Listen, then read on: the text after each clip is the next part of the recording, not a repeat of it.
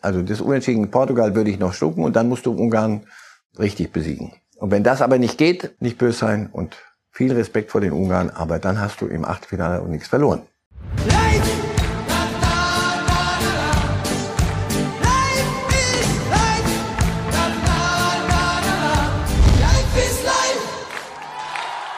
Wir starten direkt mit vier guten Nachrichten, liebe Fußballfans, liebe EM-Fans. Erstens, wir können auf Frankreich und Italien erst im Finale treffen. Zweitens, Eriksen wird voraussichtlich heute aus dem Krankenhaus entlassen. Drittens, Löw hat dreimal gegen Ronaldo bei Turnieren gespielt. Immer haben wir gewonnen und Ronaldo hat nie getroffen. Und viertens, Marcel Reif ist auch heute hier. Schön, dass Sie da sind, Herr Reif. Guten Morgen. Guten Morgen, Herr Reif. Äh, bevor wir in die Themen einsteigen, wie gucken Sie eigentlich Europameisterschaft? Haben Sie so ein eigenes EM-Zimmer, wo keiner reinkommen darf und da wird hochkonzentriert geschaut? Haben Sie Freunde dabei? Ist es eher Rotwein oder eher Wasser? Wie haben Sie die erste knappe Woche jetzt erlebt? Hängt ein bisschen von der Uhrzeit ab. Die 15 Uhr Spiele weniger mit Rotwein. Ich dachte noch mit Rotwein vielleicht. durch, durchfeiern. Na, so, so in dem Fieber bin ich noch nicht. Das kommt erst so ab Achtelfinale, wenn die Dinge sich geklärt haben. Nein, ich gucke ähm, gern mit, mit Leuten, aber äh, ich, ich kann auch alleine gucken. Also bei mir zu Hause, ähm, bei manchen Spielen gebe ich zu, verlasse ich den Raum auch zuweilen und dann komme ich wieder zurück und so. Wie war das bei dem Deutschlandspiel? Weil das ist ja wirklich da für ich den Raum Happening. nicht verlassen. Nein, dann habe ich alleine geguckt. Wirklich? Ja, ja, ja. Meine Frau war in der Nähe, aber da war ich doch äh, konzentrierter. Und dann Ton runter und Sie kommentieren noch wegen der alten Zeiten? Am Stück durch und äh, draußen stehen bereits aber behandelnde Ärzte. Die, ja. Gut, dass Ihre Frau das beruflich macht und so äh, ist es. zur Not an der Stelle eingreifen kann. Ja, äh, liebe Zuschauer, wir starten jetzt mit unserem ersten Thema, mit unserem ersten Slot. Da geht es um Mats Hummels und nochmal das Eigentor gegen die Franzosen. Denn äh, die Enttäuschung über dieses Ding äh, reichte nicht ganz. Anschließend kam Basti Schweinsteiger in seiner Rolle als ARD-Experte noch um die Ecke mit dem schönen Satz, es sieht sehr hölzern aus. Ich hätte von einem Mats Hummels erwartet, dass er den klären kann. Lieber Herr Reif, wenn man so eine Enttäuschung verkraften muss und dann hört man so einen Satz, was schoss Ihnen durch den Kopf? ehrlich. Ganz ehrlich, ganz ehrlich. Na, da muss aber noch ein bisschen was zur Wiedervorlage im Aktenschrank gelegen haben, hatte ich den Eindruck. Weil es ist, ich würde nie bei einem, einem so verdienten Meister des Sports wie, wie Bastian Schweinsteiger widersprechen wollen, aber müssen. Ähm, also komm, hör auf. Das, das war wirklich unglücklich. Und Hummels hat das danach nochmal sehr, sehr klar und, und erklärt. Es sieht, natürlich sieht's bescheuert aus, wenn du mit dem Schienbein das Ding in den Winkel zimmerst. Aber äh, erstens stand direkt hinter ihm Mbappé oder lief entspannt hinter ihm, der hätte den reingehustet. Also er muss was machen und dann springt der Ball auch nochmal auf. Ja, wenn er, wenn, wenn er sehr viel Glück hat, erwischt er den mit dem Fuß und jagt ihn irgendwo zur Eckfahne. Dieses Glück hatte er nicht. Aber Hölzern ist da glaube ich, die beiden werden das nochmal besprechen. Mats Hummels hat jetzt im Bild-Interview reagiert und gesagt, ich denke, Basti als ehemaliger Fußballer sollte besser einschätzen können, wie schwierig dieser Ball ist. Gut, also er hat dann zurückgeknurrt. Was wollen Sie jetzt? Wir wollen da den Konflikt aller Konflikte machen. Also das, ich war einfach überrascht. Ja, die beiden sind ja. zusammen 2014 Weltmeister geworden. Äh, zeigen Sie mir ein Eigentor, bei dem man nicht bescheuert aussieht und mit der Formulierung unglücklich wäre sicherlich der Nagel auf den Kopf getroffen worden. Hölzern hört man also über sich selbst, in welchem Zusammenhang auch immer, eher Ausgesprochen ungern. Ja? Insofern glaube ich, ja, da, die beiden werden da noch was besprechen bei Gelegenheit. Hummels hat das auch noch weiter ausgeführt. Äh, Finde ich hochspannend, wie ein Fußballer das sieht. Man muss bei Eigentoren unterscheiden, hat er gesagt. Es gibt welche, bei denen man sehr viel ausrichten kann und welche, bei denen man selbst wenig Optionen hat. Das Eigentor gegen Frankreich war keines, bei dem ich viel hätte anders machen können. So einen extrem scharf hereingespielten Ball zu verteidigen, ist extrem schwierig. Hier sehen wir nochmal die beiden 2014 vereint, wie Hummels und Schweinsteiger den Titel geholt haben. Interessante Analyse, bei der Sie auch einen Haken dran machen würden. Absolut, so es. absolut. Es gibt äh, Eigentore, da, da ist man zu spät, weil man vorher 25 Fehler gemacht hat äh, und dann am Ende das dann auch noch veredelt, mit, indem man das Ding auch noch ins eigene Tor plästert. Aber dann gibt es Szenen wie diese. Er war da, wo er, wo er hin gehörte, zum richtigen Zeitpunkt. Hinter ihm war ein Mann. Er muss diesen Schab, der die Fehlerkette begann ganz früher. Also wenn, wenn, wenn man da jemanden sich raussuchen möchte, da haben wir zwei andere Experten, Herrn Rüdiger und Herrn Kimmich an der, an der Stelle. Er ist am Ende da, kann, muss diesen Ball versuchen zu spielen. Der springt so auf. Das ist in der Tat unglücklich. Wie sehen Sie die Rolle von Hummels in der Mannschaft? Wir hören von unseren Reportern, die auch bei den Trainingseinheiten viel mitbekommen. Der ist wirklich direkt neben Müller derjenige, der da das Wort führt, der Anweisungen gibt. Äh, gleichzeitig wissen wir auch, dass das nicht bei jedem Fußballer gut ankommt, wenn so jemand anpackt. Glauben Sie, dass Hummels in der Mannschaft einen sehr guten Stand hat, weil er genau das bringt, was zuletzt vermisst wurde? Oder sagen auch manche Junge, ach Mensch, jetzt lass den Alten reden? Na, wer sich das leisten kann, im, beim jetzigen Zustand äh, der Dinge, der äh, ist auf dem falschen Dampfer, glaube ich. Nein, deswegen ist ja Hummels unter anderem mit zurückgeholt worden, weil du brauchst da hinten eine Führungsfigur. Ginter ist einer der Stillen im Lande, der macht in aller Ruhe seinen Job. Das ist keiner, der da. Die, Rüdiger hat zuweilen mit sich selber zu tun und äh, so, und Gosens ist von seinem ganzen Standing her, der Außen, der geht die Linie auf und runter. Also du brauchst doch hinten eine, dieser, es geht doch immer um die Achse. Seit Jahrhunderten schon Neuer und dann Hummels und dann äh, Großmüller und dann vorne jemand, hoffentlich. Also nein, das, wer sich, wer, wer sich, wer sich da was rausredet oder da irgendwas nicht gut findet. Ja, Hummels in, in früheren Zeiten zu, zuweilen äh, erklärt einem immer die Welt, alles, das, das kann ja sein, dass das einem manchmal zu viel ist aber auf dem Platz ist er für mich unverzichtbar. Und ich hoffe doch, dass niemand seine Leistung und seinen Wert jetzt bemisst an diesem Eigentor, weil dann Wunderbar, wie Hummels im Bildinterview erzählt hat, dass sein dreijähriger Sohn gejubelt hat, als der Ball ins Tor ging, weil er sagt, so. der denkt immer noch, Ball im Netz immer gut. Ja? So, also und Papa war dran, deswegen siehst du. Es gibt auch Menschen, die das Ding gut fanden. Und finde ich ein wunderbarer Umgang mit dieser harten Situation ja, und äh, zeigt uns ja allen auch, noch und dieses Spiel ist entschieden worden durch dieses äh, Tor, aber äh, das war verloren wurde es anders. Also auch das reicht nicht zu sagen, so du hast uns die die Punkte gekostet. Hör auf, lasst gut sein, Leute. Das das, das Eigentor dient nicht für, zu, zu äh, tieferen Diskussionen. Sie haben die Fehler vor dem Tor angesprochen. Wäre es darum doch besser gewesen, wenn man Hummels und auch Müller schon bei den März-Länderspielen dabei gehabt hätte, weil man einfach drei Spiele des Einspielens mehr gehabt hätte? Jein. Ich, die, die Fehler, die da passiert sind, glaube ich nicht. Also Rüdiger geht da, geht da raus aus dem Abwehrverbund und macht da hinten den Raum frei. Das, das hättest du auch nicht, wenn du vorher dreimal gespielt hättest, verhindert. Also ich, ich mag da keinen direkten Zusammenhang sehen. Und Löw hat sie zurückgeholt. Das sind zwei Spieler, die brauchen keine Anlaufzeit. Die sind auch nicht unbekannt dem Rest der Mannschaft. Also insofern Nein, taugt auch nicht dafür. Wir werden andere Dinge äh, schrauben müssen, wenn es Schrauben, soll. Schrauben ist das richtige Stichwort, denn jetzt werden wir über Yogi Löw und die Aufstellung gegen äh, den jungen Mann hier äh, sprechen und wollen uns erstmal anhören, was denn die Spieler Ginter und äh, Can gesagt haben zu möglichen Veränderungen für das Portugal-Spiel. Eine Systemumstellung jetzt sein muss, äh, das entscheidet der Trainer. Ich glaube, es war nicht alles schlecht. Klar, wir, wir haben keine, das das wissen wir auch. Wir haben nicht viele Torchancen rausgespielt. Wir haben in der Offensive zu wenig gezeigt. Aber ich glaube auch mit dem System, wie wir es zurzeit spielen, können wir es besser machen und können auch Tore erzielen, können auch äh, mutiger sein, müssen wir mutiger sein.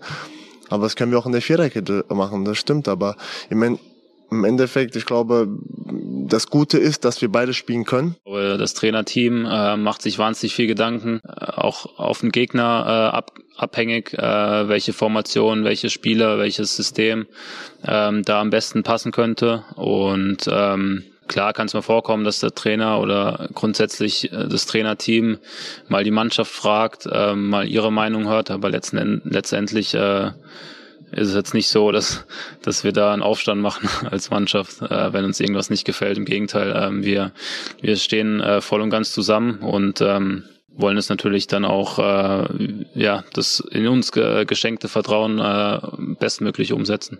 Soweit Emre Can und Matthias Ginter. Äh, Herr Reif, eine Formulierung fand ich interessant bei Ginter. Wir machen natürlich keinen Aufstand, wenn uns was nicht gefällt.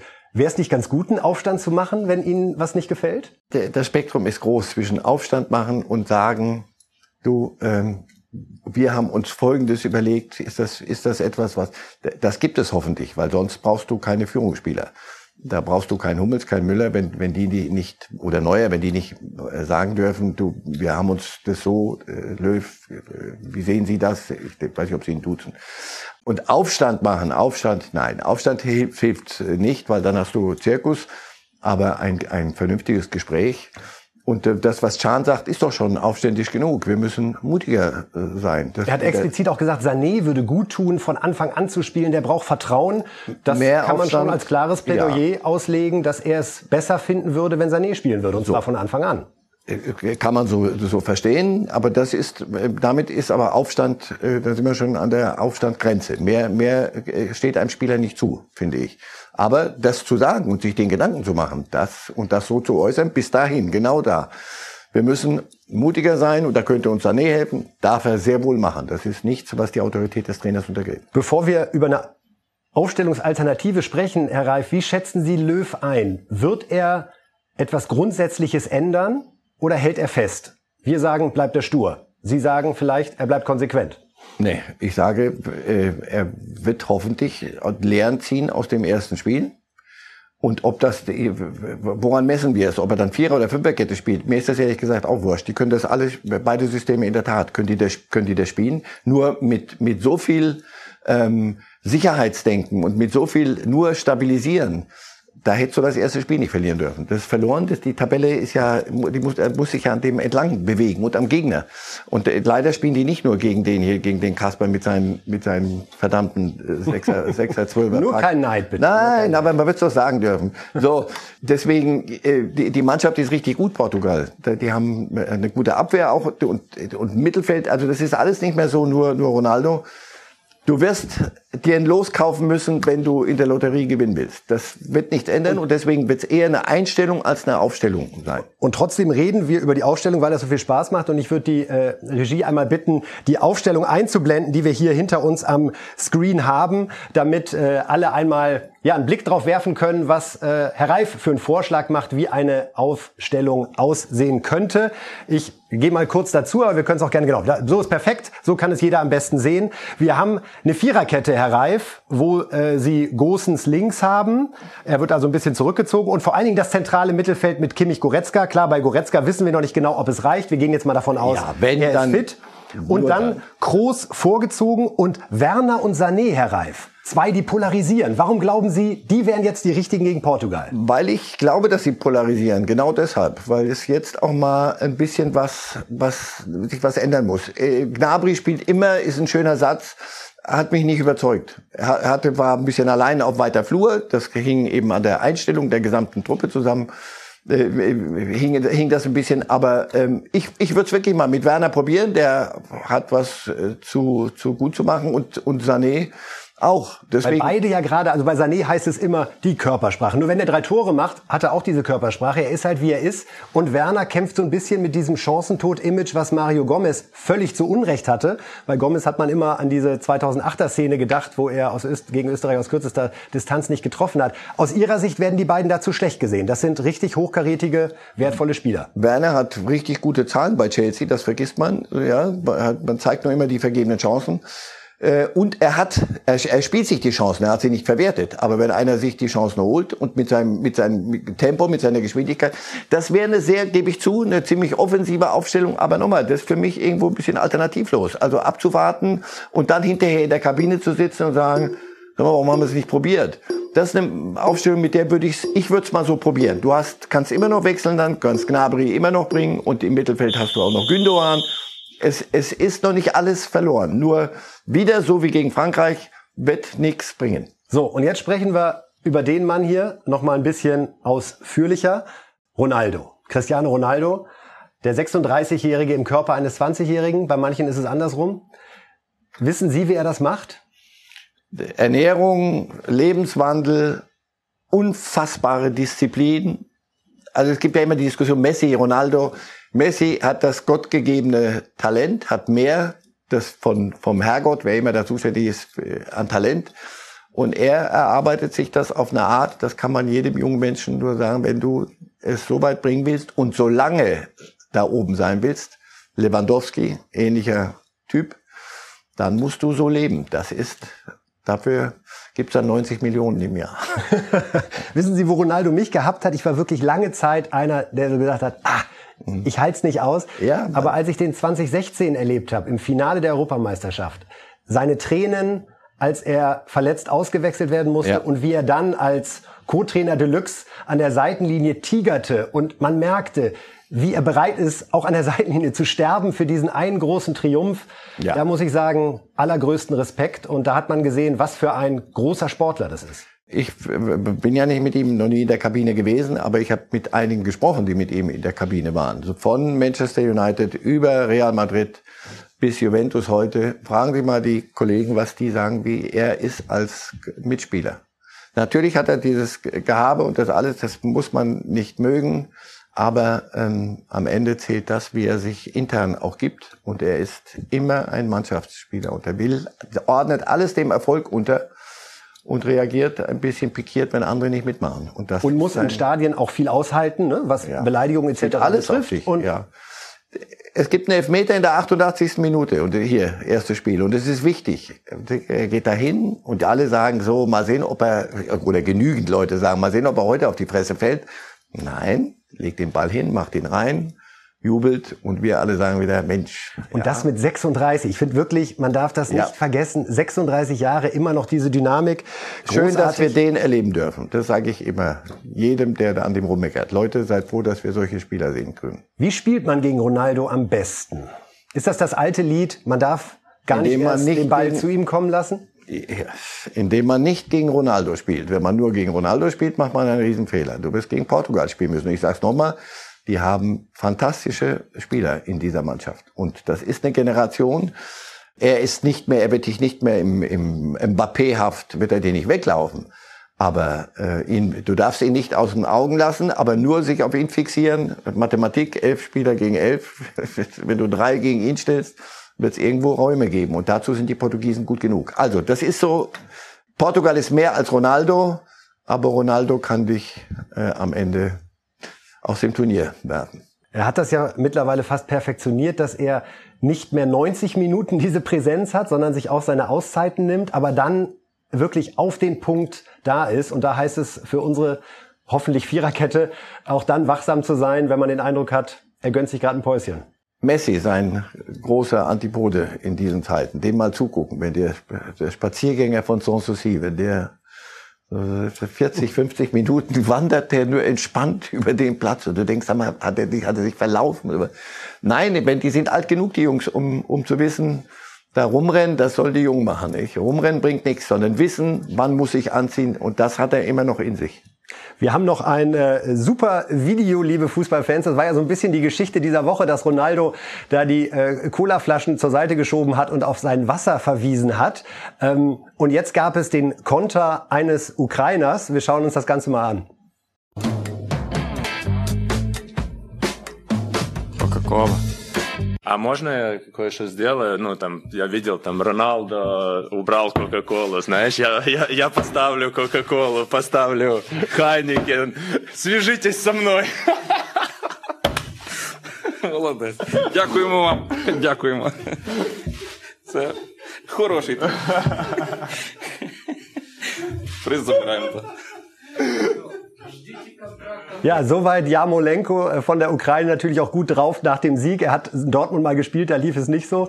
Aber äh, wunderbar, also er hat sich ins Gespräch gebracht für einen äh, schönen Sponsorenvertrag mit den Herrschaften, äh, die die braune Brause äh, produzieren. Er braucht ihn noch eher. Er hat Coca-Cola für, für kurzfristig mal, glaube ich, vier Milliarden an Wert. Hat wohl auch mit der Dividende zu tun gehabt, die ja, da ausgezahlt wurde. Aber also, die Geschichte ist natürlich viel schöner, dass Senor Ronaldo, indem er eine Colaflasche zur Seite stellt, mal eben vier Milliarden Firmenwert vernichtet. Ja, also den Body kriegst du nicht mit mit äh, süßen Getränken. Und Jamolenko macht das, hat ist prima. Also Gott sei Dank ist diese EM bei all ihren Dingen, auch Eriksen, all die Dinge, die die einen wirklich schwer betroffen gemacht haben, hat ja auch ihre leichten Momente. Denn sonst, sonst ist Fußball mir dann doch ein bisschen zu. Und das war ein sehr hübscher, leichter Moment. Und das ist ja auch die Hoffnung, die wir so ein bisschen mit dieser Europameisterschaft verbunden haben, dass sie nach diesen 16, 17 Corona-Monaten zum ersten Mal ja auch so ein bisschen Lebensfreude zulässt, äh, Menschen Normalität gemeinsam zurückbringt, Reisen, Dinge erleben können, man sich gemeinsam freut, gemeinsam. Ja, und die Welt endet nicht an einem eigenen Balkon mit Inzidenzzahlen, sondern mal was anderes zwischendurch. Und deswegen, mir ist jeder gut gebrachte Gag auch recht. Ja, äh, Sie haben es gerade schon angesprochen, Herr Reif. Äh, Christian Eriksen, die Dänen sind unser äh, nächstes Thema. Und das ist ja auch wirklich schön, dass wir jetzt nicht mal eine Woche her, dass dieser Zusammenbruch, sein Herzstillstand äh, da äh, stattgefunden hat, dass man auch darüber jetzt mit einer Leichtigkeit sprechen kann, weil es ähm, ihm zum Glück sehr, sehr gut geht. Aber lassen Sie uns erst über das Spiel sprechen. Ähm, diese Minute, in der alle gemeinsam geklatscht haben. Ist das der Moment, der von der Europameisterschaft in Erinnerung bleibt, im positiven Sinne? Ja, auch schon bei dem beim Erstspiel, als die Finnen äh, genau angemessen reagieren und die Fans angemessen reagieren, dann im Stadion der, der, den Namen, Vornamen zurufen. Ähm, und, und die Belgier jetzt genau richtig. Nicht zu viel. Ich fand dieses Trikot, äh, ich, ich habe mit meinem Sohn geguckt, einem Erwachsenen, und der sagt, ah, ein bisschen mehr hätten sie schon noch machen können. Sag ich, nee, guck mal, mhm. genau das, dieses unterschriebene Trikot mit dem Namen, das hatte genau das, was es braucht. Also die Video-Live-Schalte ins Krankenhaus, da hätten Sie auch gesagt, Freunde, das wird jetzt zu amerikanisch. Ja, ja macht keinen Show. Dazu ist die Sache wirklich ernst genug. Bitte nee, keine Shownummer draus machen und nicht, nicht sich wichtiger machen. Ich fand, die Belgier haben das klasse gemacht gestern. Und das, das vergisst man vielleicht ein bisschen. Ich will denen noch ein kleines Kränzchen dazu winden. Also du, du gehst in ein Europameisterschaftsspiel und es geht darum, wirklich die drei Punkte zu holen. Und du spielst in Kopenhagen im Land, und das ganze Land wünscht sich nichts mehr als einen Sieg. So. Und du musst als Belgier musst du der Sache gerecht werden. Eriksen, das haben sie toll gemacht. Und danach musst du auch noch versuchen, das Spiel zu gewinnen. Und bist aber irgendwie doch, äh, aber ihr gewinnt das nicht wirklich. Ihr wisst doch, wir, so das war die erste Halbzeit, haben die damit richtig zu tun gehabt. Das hast du gemerkt. Und danach mehr als die Dänen interessanterweise, die ja gleich losgelegt haben. So und, die, und alles schien, schien, sich so, wie, wie es sich im Skript eines äh, ja. mittelmäßigen Regisseurs darstellen würde. Schönes, Nein, das war, das wird uns im, im Gedächtnis bleiben. Der Fußball hat sich da nicht blamiert in, in, in diesem ganzen Zusammenhang, äh, Christen, sondern da haben die Dänen, die Mannschaft, die, die Fans und dann die Gegner der Fußball kann auch noch mehr als nur Dinge produzieren, wo wir sagen, ach, hör doch auf. Nun müssen die Dänen gegen die Russen gewinnen im letzten Spiel nach diesen beiden Niederlagen. Glauben Sie, das ist zu schaffen oder wird doch irgendwie das Ganze zu überladen sein und es fehlen die entscheidenden Prozent, um ins Achtelfinale zu kommen? Wirklich schwer zu sagen. Und ich, ich mag nicht richten, weil ich kann mich nicht in, ich bin nicht Mannschaftskamerad und Freund von, von Christensen und das, das hängt doch nach. Also wer das, wer sowas wegschütteln kann, ist ja verrückt. Also deswegen, das, das, so weit kann ich mich noch einversetzen. Aber danach, was macht man sportlich daraus? Ist, ist dann, krieg, kriegt man das hin oder ist, hat man das immer im Kopf? Können die mit einer Leichtigkeit äh, spielen. Jetzt haben sie auch noch den Druck, den Tabellendruck. Interessiert der jeden oder trifft, äh, spürt den jeder gleich oder andere, die sagen, du pass auf, das Leben ist doch wichtiger. So. Da dazwischen irgendwo eine Balance finden und dann normal Fußball spielen, normalen Anführungszeichen.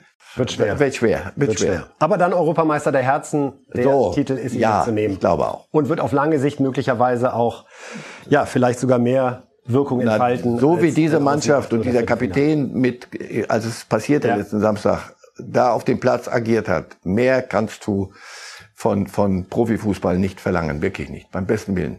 Herr Reif, jetzt wollen wir noch über äh, Christian Eriksen sprechen, äh, bei dem jetzt gestern bekannt gegeben wurde, dass er einen äh, Chip eingesetzt bekommt, der künftig bei Herzrhythmusstörungen direkt eingreifen soll. Das ist eine Technik, die es jetzt seit äh, mehreren Jahren gibt.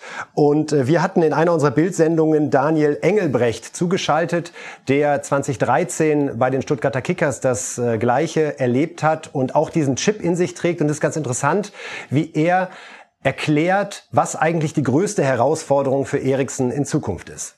Der Defibrillator löst grundsätzlich das Problem nicht. Er ist einfach da, um Christian Eriksen jetzt in dem Fall im Notfall das Leben zu retten. Ich sage in erster Linie ist es halt wichtig, dass er wieder zu 100 Prozent gesund wird. Und wenn er dann wieder zurück auf den Platz kehren kann, dann weiß ich, hat er Talent genug und er kann's ja, er hat's drauf, um wieder an diese Klasse zu kommen, wo er mal gewesen ist. Aber der zweite Punkt, und der darf nicht zu unterschätzen sein, ist die Psyche. Er hat jetzt einmal dieses Szenario durchgemacht, dass er die Kontrolle über seinen Körper verloren hat und das wird er leider nicht mehr loswerden. Er wird immer wieder daran denken, er wird immer wieder in Extremsituationen auf sein Herz achten und schauen, ob alles in Ordnung ist. Und da geht's dann auch darum, dass er diesen zweiten Faktor bewältigt. Und wenn die beiden Sachen überstanden sind und er 100% gesund ist, dann kann ich mir vorstellen, dass ein Spieler mit so, so einer Klasse auch wieder auf dem Top-Niveau anknüpfen kann. Soweit Daniel Engelbrecht, der jetzt seit vielen Jahren mit äh, Chip im Herzen spielt, Herr Reif. Wir wissen, dass in Italien es verboten ist, Kontaktsport zu betreiben, wenn man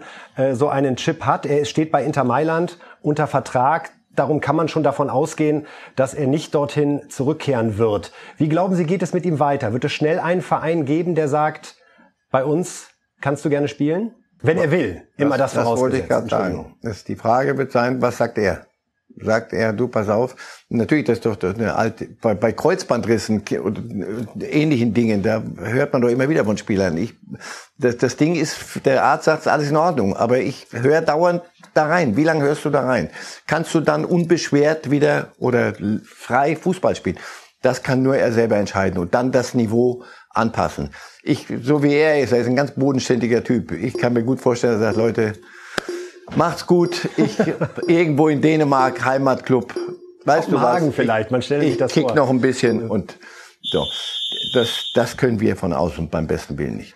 Wir wünschen auf jeden Fall Christian Eriksen das aller, allerbeste. Und äh, wenn er wirklich heute aus dem Krankenhaus entlassen werden soll, wie es äh, heute Morgen hieß, dann ja, ist es wirklich die schönste Nachricht, äh, knapp eine Woche nach dem Herzstillstand beim Spiel gegen die Finnen. Das Happy End, das wir uns gewünscht haben. Jetzt, liebe Fußballfans, sprechen wir über das Fußballwochenende, das vor uns liegt und äh, gucken auf die Tipps von Marcel Reif. Und mhm. das ist jetzt ganz viel hätte, wäre, wenn, weil natürlich jede Menge los ist an diesem Wochenende und wir einfach so ein bisschen ein Gefühl dafür kriegen wollen. Was, was haben wir? Schweden, Slowakei. Wir lassen jetzt einfach mal die Tipps hier länger stehen, damit Sie alle so ein bisschen mitgucken, mitlesen, vielleicht miträtseln können.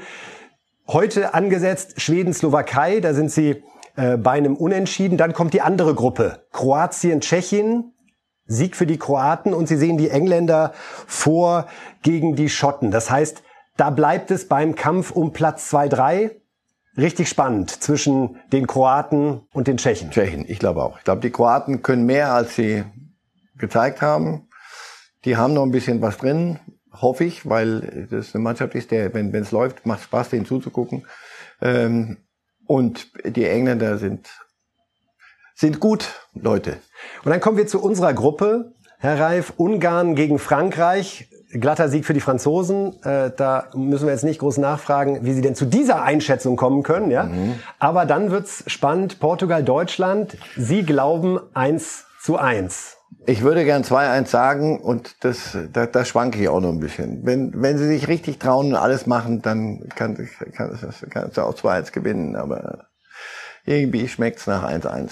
Das bedeutet dann aber, nehmen wir jetzt mal an, es kommt dazu, dass wir unter großem Druck stehen im letzten Spiel gegen die Ungarn und dann vor allen Dingen so eine Art Tor-Fernduell gegen die Portugiesen haben, was das Torverhältnis betrifft. Immer vorausgesetzt, wir schlagen die Ungarn und Portugal verliert gegen Frankreich. so hatten Spiel. wir das vor Beginn der EM schon im Hinterkopf, glaube ich, wir alle. Ungarn gegen Ungarn, ich habe ja immer gesagt, die, die gegeneinander, das äh, gewinnt mal der eine, der andere. Aber gegen Ungarn wirst du dem vermeintlich Schwächsten, wirst du denen auch zeigen müssen, dass du so viel besser bist und im Vergleich zu den anderen Granden da mehr rausholst. Also 1-1, ja, ich glaube, äh, lass mich gerne eines Besseren belehren. naja, wenn dann hoffentlich positiv, denn ja, auch das muss man sagen, eine Niederlage gegen Portugal, die jetzt reden. ja auch nicht völlig aus der Welt ist in der Vorstellung, denn Nein. auch das, daran sei einmal erinnert, wir haben äh, lange nicht mehr gegen eine große Mannschaft gewonnen. Ja. Seit der WM ist uns das nur einmal in Holland gelungen mit 3 zu 2.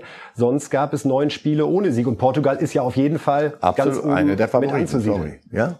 Wir gucken noch mal zurück auf Ihre Tipps, Herr Reif, denn es sind ja noch ein paar Spiele. Wir haben die Spanier, die gegen Polen antreten und 2 zu 0 gewinnen. Lewandowski wird also weiterhin nicht allzu viel Vergnügen haben als äh, Nationalspieler. Zu viel Lewandowski, zu wenig Rest bei den Polen.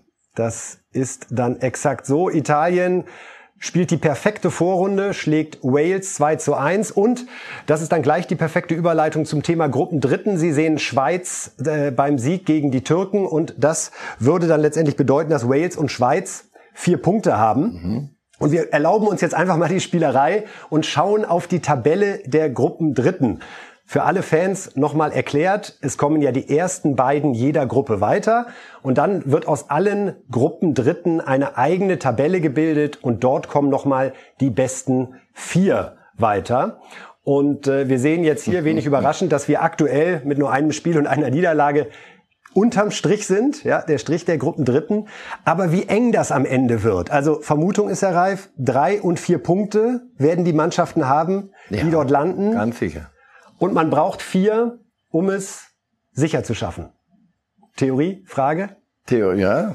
Aber Sie glauben, wir sind in der Truppe nachher am Ende dabei? Also für uns wird's, ich, äh, äh das muss, die das muss, ja Leute, sonst da, da werden wir noch, da, da haben wir noch lustige Wochen vor uns, wenn das nicht gelingt. Also das wirst du schaffen müssen. Sorry, du wirst die drei, drei vier Punkte wirst du holen müssen, glaube ich. Also das Unentschieden Portugal würde ich noch schlucken und dann musst du Ungarn richtig besiegen. Und wenn das aber nicht geht, dann hast du allerdings auch nicht böse sein und viel Respekt vor den Ungarn, aber dann hast du im Achtelfinale und nichts verloren. Haben Sie diesen Gedanken zwischendurch schon mal zugelassen? Deutschland scheidet hier in der Vorrunde aus? Selbstverständlich nein.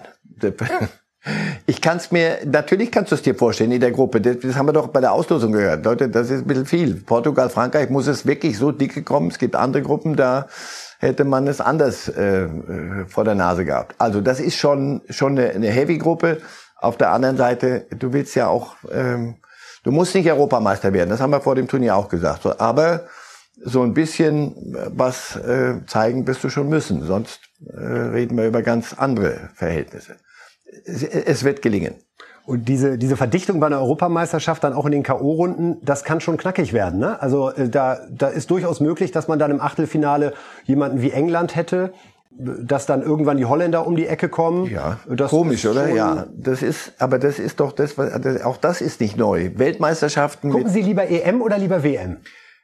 WM gucke ich nach, nach drei Wochen, wenn's, wenn, sie, wenn sie losgeht. Drei Wochen braucht man, um die nach Hause zu schicken, die sowieso nach Hause fahren. Und das, das, das, genau darauf wollte ich jetzt hinaus. Eine Europameisterschaft ist viel verdichteteres, konzentrierteres Zeugs. Und da kannst du dir halt wenig Mumpitz erlauben, während bei, bei so einer WM irgendwie, du kannst es ja nicht verhindern, dass hinter dir eben Mannschaften sind. Auch da großer Respekt, schön, dass die auch mal mitmachen dürfen. Aber so richtig großer Sport ist es dann nicht zuweilen. Alles andere als äh, Mumpitz, äh, liebe äh, Zuschauer, gibt es in unserer Rubrik Der Held des Tages.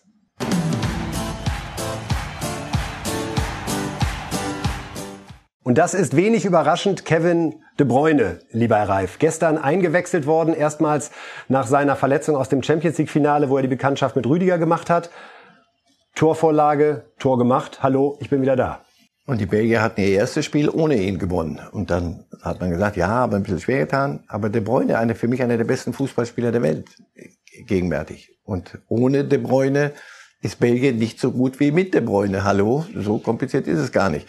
Und dass er nach einer Verletzung kommt und dann so liefert, zeigt seine Klasse und zeigt ähm, uns, dass wir die Belgier leider diesmal auch wieder die werden auch Nein, vielleicht endlich mal ähm, aus dem aus der geheimen Ecke, wo die ja so lange Geheimpavorit, bis sie, bis sie es selber nicht mehr wussten. Ähm, sie, sie kommen gerade richtig so ein bisschen ins Licht. Das ist die zweite Halbzeit gegen Dänemark, das musst du erstmal so spielen. Und dann auch diese Geste von De Bruyne nach dem Tor, kein Jubel, äh, der Gedanke, auch da nochmal an Eriksen. Da macht einer schon sehr, sehr viel richtig. Das ist, nochmal, das ist nicht nur ein, das ist einer der stillen äh, Dinge. Fragen Sie mal Guardiola, also Manchester City, welchen Wert Kevin De Bruyne da hat. Wird von Guardiola nicht äh, richtig eingesetzt, aber das ist wieder ein anderes Thema, äh, zuweilen. Nein, das ist ein, ein äh, überragender Fußballspieler und kein, äh, der in der Pose sich gefällt, sondern einer, der die stillen Dinge richtig macht. Genau so. Und darum ist er heute unser Held des Tages.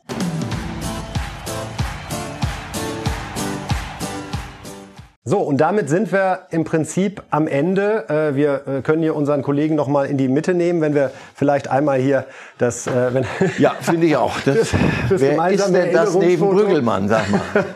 Hoffen wir mal, dass er morgen nicht Held des Tages ist, ne? sondern dass er nicht hält, was er verspricht. Ja, oh, oh, oh der kommt hier einfach so ja, raus. Ja. Äh, Sie sind eine große Inspiration. Vielen Dank. Machen Sie es gut. Tschüss.